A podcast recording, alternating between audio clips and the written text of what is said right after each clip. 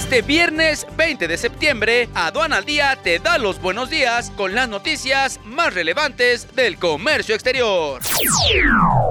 Nacional. La Comisión de Anticorrupción, Transparencia y Participación Ciudadana del Senado de la República aprobó el dictamen que reforma el artículo 73 de la Ley General de Transparencia y Acceso a la Información Pública, que busca que los poderes judiciales de las entidades y el federal pongan a disposición del público el texto íntegro de todas las sentencias emitidas.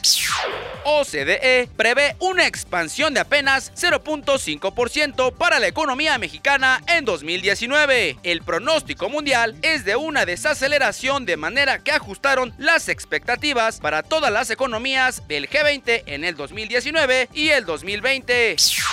Ayer dio inicio el vigésimo quinto Congreso Anual de Agentes Navieros en Acapulco Guerrero, uno de los puertos más emblemáticos que vio nacer el primer encuentro de la Asociación Mexicana de Agentes Navieros AC, bajo la dirección de Miguel Ángel Andrade. El evento fue inaugurado por Álvaro Burgos Barrera, secretario de Fomento y Desarrollo Económico del gobierno del estado de Guerrero.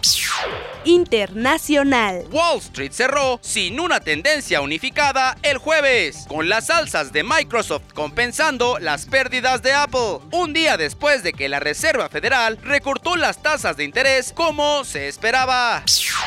Este corte informativo fue presentado por Sencomex y Estrategia Aduanera que te invitan a la conferencia Incoterms, Impacto Legal, Fiscal y Aduanero. Capacítate con los expertos. Viernes 11 de octubre, Ciudad de México. No faltes. Quedas informado con las noticias más relevantes del comercio exterior solo por Aduana al Día. Yo soy Luis Quiñones. Hasta la próxima. EA Radio, la radio aduanera.